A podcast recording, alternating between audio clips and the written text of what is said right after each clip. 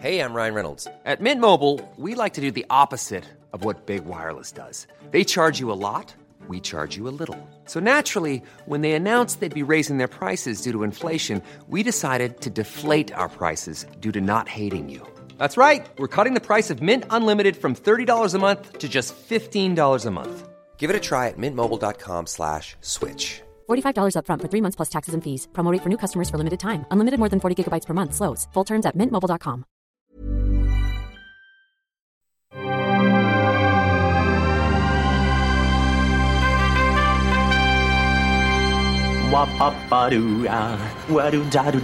Steven, arrête s'il te plaît, j'ai jamais pu encadrer Michel Legrand.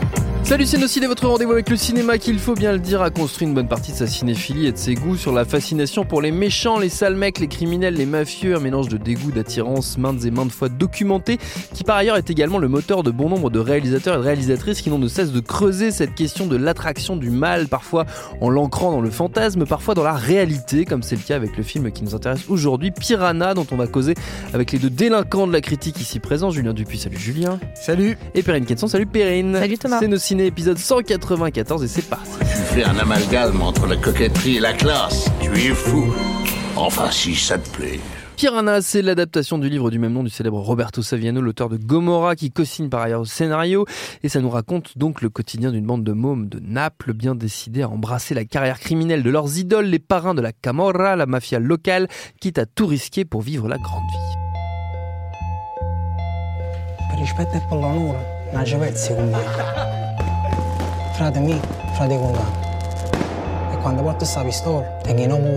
Derrière la caméra, c'est Claudio Giovanessi. Au casting, on trouve Francesco Di Napoli, Viviana Aprea, Alfredo Turito ou encore Carmine Pizzo. Je ne sais pas qui sont ces gens, mais je dis leur nom quand même. Personne ne le sait. Pur acquis de conscience.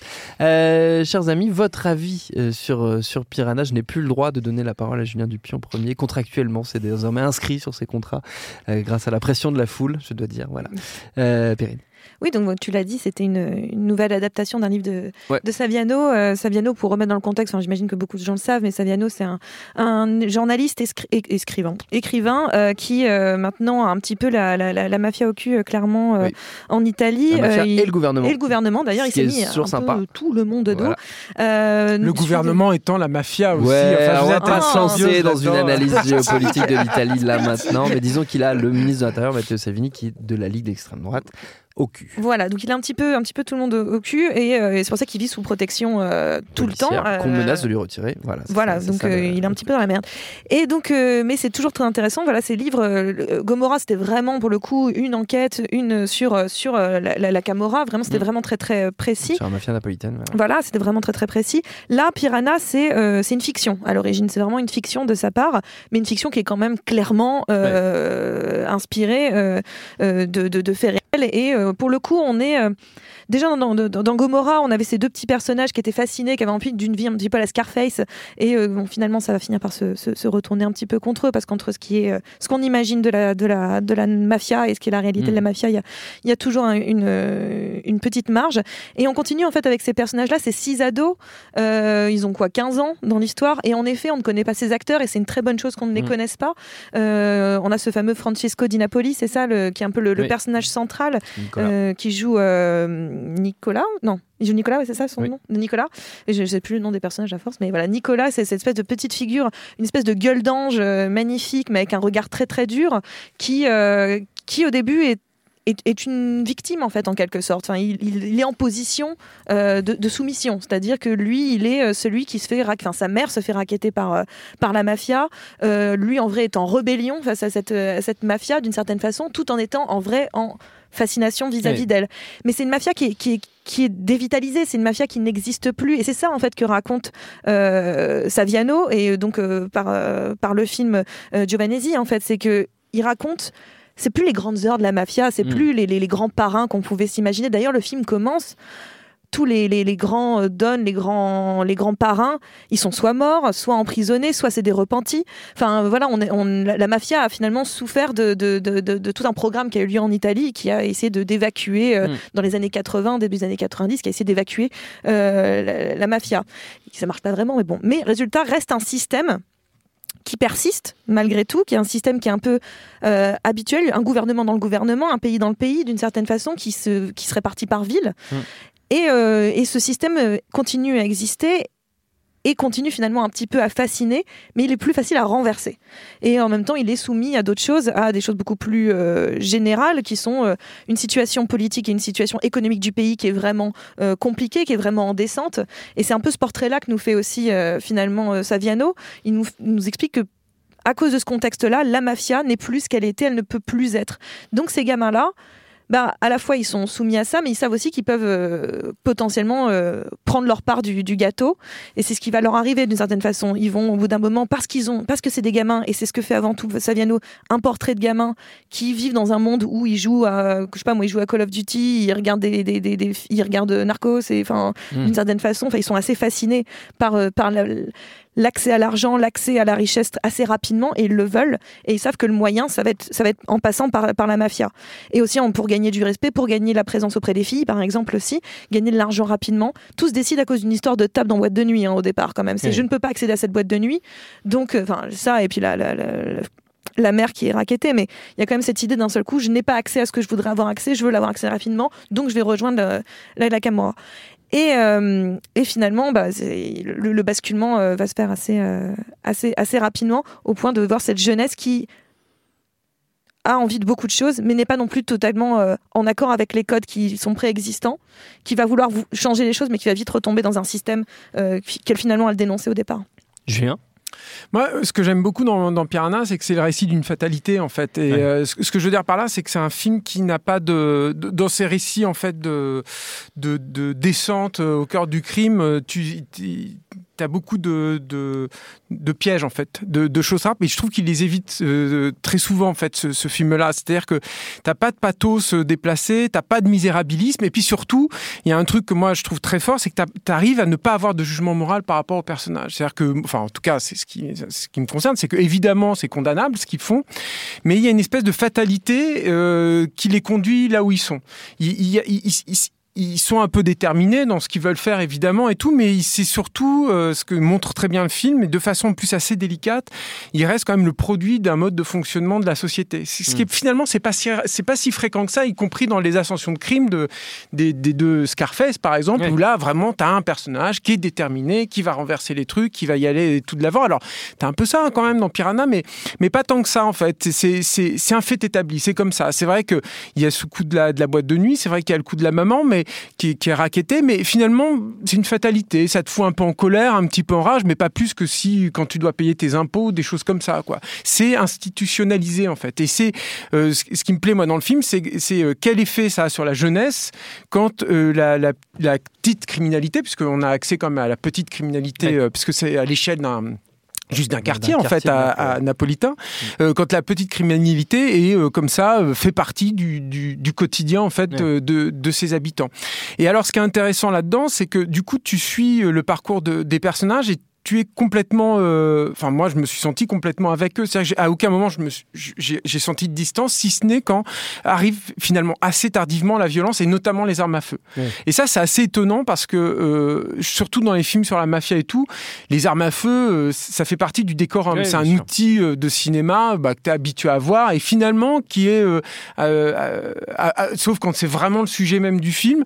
Enfin moi je, je le perçois comme ça. Peut-être que Perrine c'est pas c'est pas son cas, mais finalement ça- quand ça arrive, bah c'est plus ou moins un choc, mais c'est pas non plus. Là, je trouve que dans Piranha, la première fois que tu as une arme à feu, et surtout la première fois que eux ils l'utilisent, waouh, ça te fait un choc parce que là, tout d'un coup, c'est comme si toutes ces petites choses du quotidien, en fait, euh, avaient un impact euh, sur la réalité.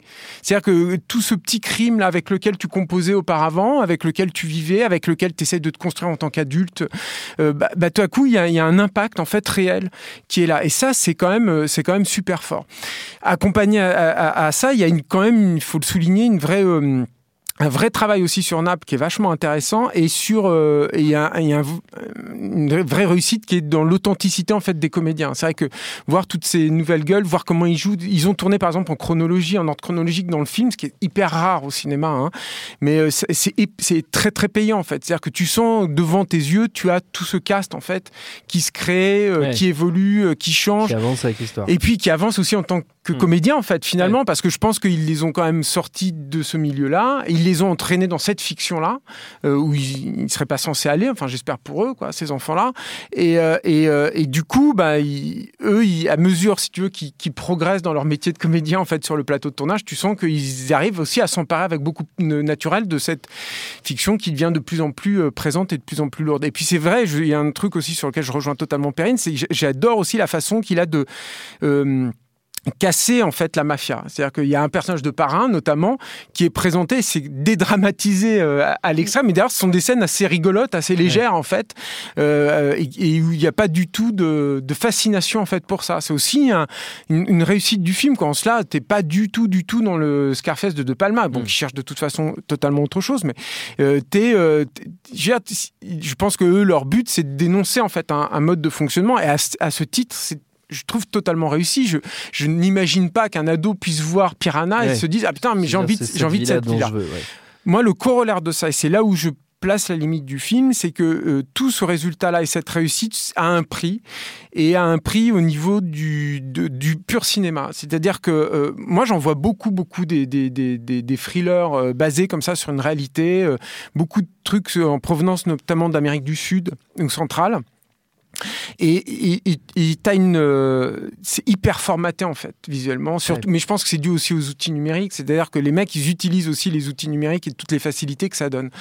Et je trouve que stylistiquement, c'est un film qui manque un peu de personnalité quand même. C'est-à-dire que je, me retrouve encore avec ce même type de lumière un peu naturaliste, c'est-à-dire avec ces, ces, nuits un peu rangées, euh, machin.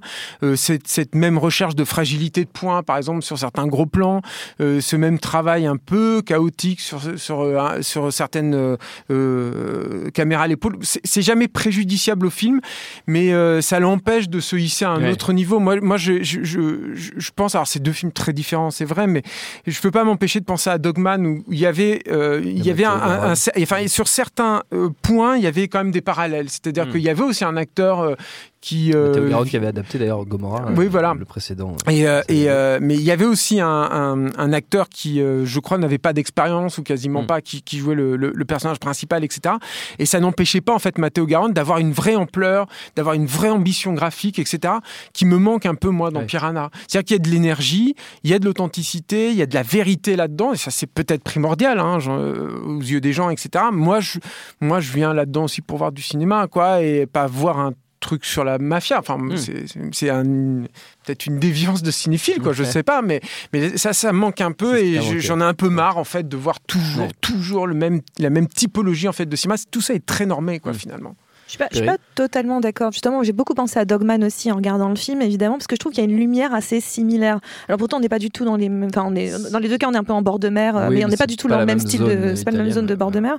Mais euh, moi, je trouve qu'il y a cette même lumière avec des couleurs euh, très, euh, comme ça, très désaturées complètement. Même s'il joue sur un truc un petit peu en, sourdine sur le, début du film, qui est quand même assez désaturé. Puis à un moment donné, quand les gamins commencent à finalement à prendre un peu plus de pouvoir, d'une certaine façon, à, à rouler eux-mêmes sur l'or d'une certaine façon, parce qu'ils sont tout le temps en scooter. Il y a quand même ce, truc du scooter mmh. permanent. La, balade dans la ville, moi je trouve ça incroyable. C'est comment ils filment ce quartier de Savita euh, à Naples, euh, où on, a vraiment une notion de la géographie de, de ce quartier qui est vraiment euh, très. Je pense qu'il est imposé par les lieux en fait. c'est pas, pas, un projet de cinéaste. En ah non, pas du tout, mais juste, mais il le rend bien. C'est-à-dire que d'un seul coup, moi je trouve qu'il rend bien ce truc un petit peu. Il ne pas faire autrement en fait. Oui, mais il aurait pu, je sais pas, mais en tout cas le côté labyrinthique, etc., où les gens se retrouvent, se recroisent mmh. et ne peuvent pas échapper. Il y a un effet de d'enfermement dans le quartier que j'aime bien et qu'il arrive à faire ressentir. Mmh. Et il y a quand même cette lumière qui devient un tout petit peu plus euh, d'or en fait. Il y a quelque chose d'un petit peu d'or pour finalement redescendre sur la fin quand ça redevient vraiment. Euh, bah, euh, c'est un, un, un, rise and fall, hein, c'est vraiment c'est la montée et la descente. Mais euh, il y, a quelque chose comme ça où il joue un tout petit peu. Moi je trouvais ça assez, assez subtil. Et finalement je trouve qu'il joue aussi beaucoup sur les, les, décors, encore une fois sur cette idée de dévitaliser la mafia. Ce que j'aime bien c'est la manière dont on nous présente la mafia pour la première fois vraiment. Alors c'est les petits, les petits larcins, enfin les petits larcins, les petits mmh. raquettes. Donc ça c'est un petit peu tout nul dans, les, dans, une, dans un pressing quoi, c'est un petit peu tout nul. regardez, c'est pas impressionnant. Euh, c'est pas tout de suite un truc avec des armes à feu. Euh, et aussi, le, le deuxième chose, c'est on arrive dans les anciennes propriétés magnifiques napolitaines de ces grands euh, pontes de la mafia, Mm. qui maintenant ne sont plus que recouvertes de rideaux, pleines de poussière qu'on voit dans la nuit parce qu'il n'y a plus d'électricité. Il y a quelque chose un petit peu euh, de, de vraiment de la fin d'un âge d'or, Ouais. mais qu'on regrette pas vraiment, mais qu'on regrette quand même parce que finalement il y avait une sorte de tradition de valeurs Ouais. qu'on regrette un peu. Et je trouve que par ses choix, finalement, de la manière dont il filme ces lieux, de la manière dont il filme euh, ces gamins euh, il y, a énormément de naturalisme. hein. Clairement, il y a énormément de naturalisme et il cherche jamais à vraiment décoller du réel. Hein. Il cherche pas vraiment à décoller de ça. Mais moi, j'aime bien justement ça, c'est que d'un seul coup, moi, il me fait sentir quelque chose euh, d'un lieu, d'un- d'un endroit que je ne connais pas, hein, techniquement, d'un milieu que je ne connais pas, que je ne regarde que de loin, qu'à travers le cinéma ou les bouquins. Et je, et je trouve que vraiment, il me le fait ressentir. Moi, j'ai plus, moi, mon bémol plutôt, il viendrait sur la fin, euh, en fait, où finalement, je trouve que toute la progression des gamins est assez, assez fascinante. Et sur la fin, finalement, il y a une forme de de, de, à la fois de précipitation de ce qui va se passer et en même temps un ralentissement dans le dans la dans le dans l'énergie du film qui pour le coup est un petit peu décevant parce que ça empêche un, un vrai clash à la fin une- encore une comment dire que le, le parce qu'il se passe un truc assez dramatique euh, que le ce, ce, ce, ce drame soit d'autant plus fort. Je pense aussi c'est un peu dommage. Non, tu, Tu crois pas? Moi je pense ouais, il y a un truc où il cherche à il veut pas de drame trop en fait. Tu veux dire qu'il qu'il une normalise encore une fois ce truc-là moi, je suis toi sur les armes à feu. c'est l'apparition des armes à feu qui d'un seul coup pour moi fait plonger Mhm. euh, le, film dans le drame. Pour le coup, il fait plonger le film dans le drame et on sait que ça va pas bien se passer. Mais euh, en même temps, j'aime bien l'idée que ces gamins ne soient pas, euh, qu'il y ait cette observation d'un système, qu'ils ne soient pas complètement fascinés par ce système. Ils le voient juste comme à quelque chose de pratique Oui. et, et une, Une une- fatalité Mais quoi. une S'ils veulent réussir, il faut que ce soit ça. Mais il y a un euh, déterminisme, ils sont nés là-dedans Mhm. et il n'y a pas le choix, c'est soit on est raquetté, soit on raquette. Oui. Mais en même temps, ils veulent le changer, ce truc-là. Il y a quand même, à un moment donné, on y croit à ces gamins qui disent non, le racket avec nous, c'est fini. Ouais. Et finalement, non, ils sont rattrapés Ouais. par un système qui est déterminé en, en- en eux, qui est ancré en eux, que je trouve particulièrement fascinant. Pour terminer, chers amis, on va faire euh, comme toujours un petit tour de, de recommandations. Alors, on peut rester dans l'univers du cinéma italien si on le souhaite, c'est c'est même euh, très très bien, mais vous le savez, vous êtes parfaitement libre. C'est un espace de liberté, Julien. Julien, Euh, ah, moi j'en ai deux. Euh, Ah. non, non, mais je vais passer très vite. Comme d'habitude. Euh, non, mais je, je voulais juste rappeler que Dogman, parce qu'on en a parlé, je crois qu'on n'avait pas fait de nos ciné, si mes souvenirs sont bons, sur on en avait Dogman. parlé pendant. Cannes, de toute façon. Mais, euh, je vais juste signaler que le, dans le, le, le- il y a un Blu-ray qui est sorti au- chez, au- chez le Pacte Ouais. et il y a un making-of qui est super en fait dessus où justement tu vois les, les, les, les méthodes de travail en fait de, de Garn qui sont qui sont pas piquées des hannetons quoi. Enfin notamment où il fait picoler ses comédiens et tout. Enfin c'est assez c'est assez marrant quoi. C'est- Est-ce qu'on en rare de- apprend un peu plus sur, son, sur ce fameux comédien qui est au cœur Bah oui, oui, justement, c'est c'est c'est- bah, c'est- le, le, le making of est justement axé autour de lui en fait, hein, ce qui est logique en fait hein, sûr, quand tu le- film, Voilà, mais alors je voulais complètement parler d'autre chose, moi, en fait, c'est que euh, il y a, parce qu'il y a plein de, de petits éditeurs en fait qui ont sorti de, de- des- des éditions Blu-ray formidables là, Ouais. euh, depuis euh, mai, avril, mai, juin là en ce moment, quelques-unes. Un petit peu, mais, mais pas assez. Pas assez attendu. Non, il y a. Et, et- alors, bon, j'aurais pu en choisir d'autres, mais je, je- je vais en choisir un en particulier. C'est euh, c'est quelqu'un, c'est The Ecstasy of Film. Euh, je crois que le gars, il est, il est quasiment tout seul. Christophe Ah Cossins ou il- je lui demande pardon si j'écorche la prononciation de son nom. Euh, mais il a, il, a sorti une édition géniale de Reanimator. Mais je voulais parler surtout de, de son édition de Rage de, de Cronenberg, qui est un film, un Cronenberg que j'adore parce que c'est encore le Cronenberg des, des débuts, le Cronenberg un peu cracra, qui est pas du tout reconnu par la ouais. critique et tout. Et, euh, et alors déjà l'édition elle est super. Il y a, et c'est un beau digibook. Il y a plein de bonus dedans. Il y a un commentaire audio sous-titré de, de Cronenberg qui est génial, qui est fascinant. Il y a un documentaire sur le mec des effets spéciaux qui est super aussi, euh, qui est très rigolo. Et, euh, et en plus le film euh, les- qui est présenté dans une belle copie. Bon là, après c'est Rage, l'image est pas incroyable, c'est pas Ouais. Laurence Darby évidemment, mais mais euh, mais le mais Rage c'est vraiment si vous l'avez pas vu c'est un film Après, à le voir. C'est pas du Lubitsch, on a eu le C'est pas Laurence pas- Darabi. c'est pas Laurence dans ouais. Euh, non, mais euh, c'est- c'est- en fait, c'est un, film assez incroyable euh, parce que euh, c'est- fascinant de voir comment un, un auteur qui, qui avait déjà un univers, et des, des obsessions qui lui étaient propres, a réussi à sublimer ce qui, était, ce qui aurait pu être un pur truc d'exploitation. Oui. Euh, euh, Il y a un exemple. euh, euh, particulier là-dessus, c'est que le, le- c'est l'histoire d'une pandémie et en fait tu suis plutôt, on va dire, le point de vue du patient zéro. Ouais. Et euh, le patient zéro, c'est un truc qui, a eu- qui lui a été imposé par le, le- son producteur, c'était Ivan Reitman, le futur réalisateur de SS Fantôme d'ailleurs. Et c'est Marlene Chambers, qui était une actrice de cinéma euh, érotique. Euh, et, en, et en fait, ça donne un. C'était un truc que voulait pas forcément Cronenberg au début. Et en fait, il arrive à en, en tirer vraiment avantage parce qu'il y, a un- il y a un truc dans les, les- les scènes de contamination qui est très sexuel en fait. Ouais. D'ailleurs, on a souvent dit que Rage préfigurait ce qui allait se passer avec le sida plus tard, etc. C'était une espèce de, de pré-métaphore, quoi. Ouais. Je sais pas comment on appelait ça. Et, euh, et, euh, et du coup, c'est un choix incroyable. Et en plus, bon, surtout quand on, on connaît le destin tragique de Marine Chambers et tout, il y a, et du coup, ce personnage est absolument, je trouve, totalement bouleversant. Et de voir dans un cinéma un peu cracra, avec une photo un peu moche comme ça, tu vois, un peu, rac- c'est même un peu racoleur, on pourrait dire des fois, un peu complaisant dans les effets gore et tout. De voir tout à coup un- un- une, une- une pépite d'humanité pareil, en fait, qui, qui émerge. Moi, je trouve que ça brille encore plus, quoi. Voilà.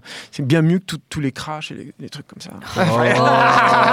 J'ai pas pu m'empêcher, j'étais sûr que Perrine adorait Crash. Ah, mais moi aussi, euh, moi aussi. j'aime tout Cronenberg, moi. Odieux personnage, Perrine.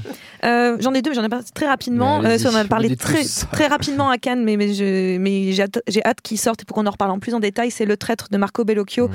euh, qui est un, un film extraordinaire sur la mafia, justement, mais plutôt sur la mafia euh, sicilienne et sur euh, un traître, justement, qui a permis l'arrestation de 380 euh, pontes de la mafia dans les années 80. Et c'est un film extraordinaire. Hâte qu'on en parle quand ça sortira. Le deuxième film, c'est un film qui est sorti il n'y a pas très longtemps. C'est un film de Jiazanke, euh, Les Éternels. Euh, les Éternels, là, on est sur la mafia chinoise euh, cette fois-ci. Et euh, pour le coup, le lien que je fais entre les deux films, c'est parce qu'à un moment donné, l'un des personnages, le film se passe en trois temps, trois actes, trois périodes. Et euh, la première rupture se passe à cause, justement, on a ce couple qui gère un peu la pègre d'un petit canton local et euh, qui se fait renverser par des jeunes, en fait, qui arrivent et qui viennent péter les règles de la mafia, péter les règles de la, de la pègre et prendre ce qu'ils ce qu'ils peuvent prendre en fait.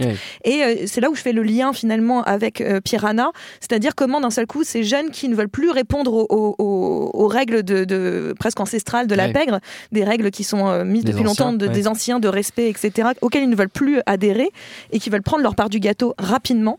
Et c'est là où je fais le lien avec Piranha. Après, Les Éternels prend plutôt le point de vue de ceux qui ont perdu leur place en fait, c'est surtout un portrait de femme incroyable. c'est un portrait de femme hein. incroyable, mais c'est vrai qu'elle elle est donc dans ce truc-là et à la fin elle va regagner, enfin en tout cas c'est une place dans la pègre, mais euh, autrement et différemment. Mais c'est vrai que c'est on est plutôt du point de vue de, de, de- de- voilà, de ceux qui ont perdu leur place, en plus de ce portrait de femme. Donc je pense que c'est deux films sur deux mafias différentes dans Mm. deux pays différents, mais qui à mon avis sont. Bon, les éternels, une- c'est un peu chiant, quoi. Oh non, c'est sublime, c'est sublime les éternels, pas du tout.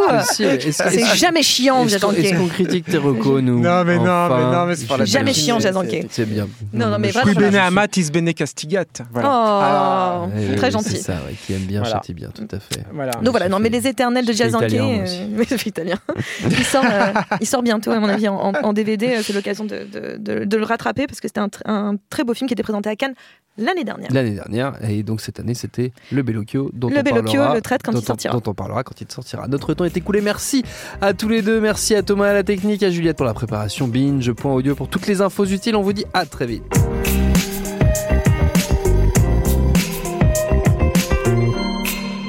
病人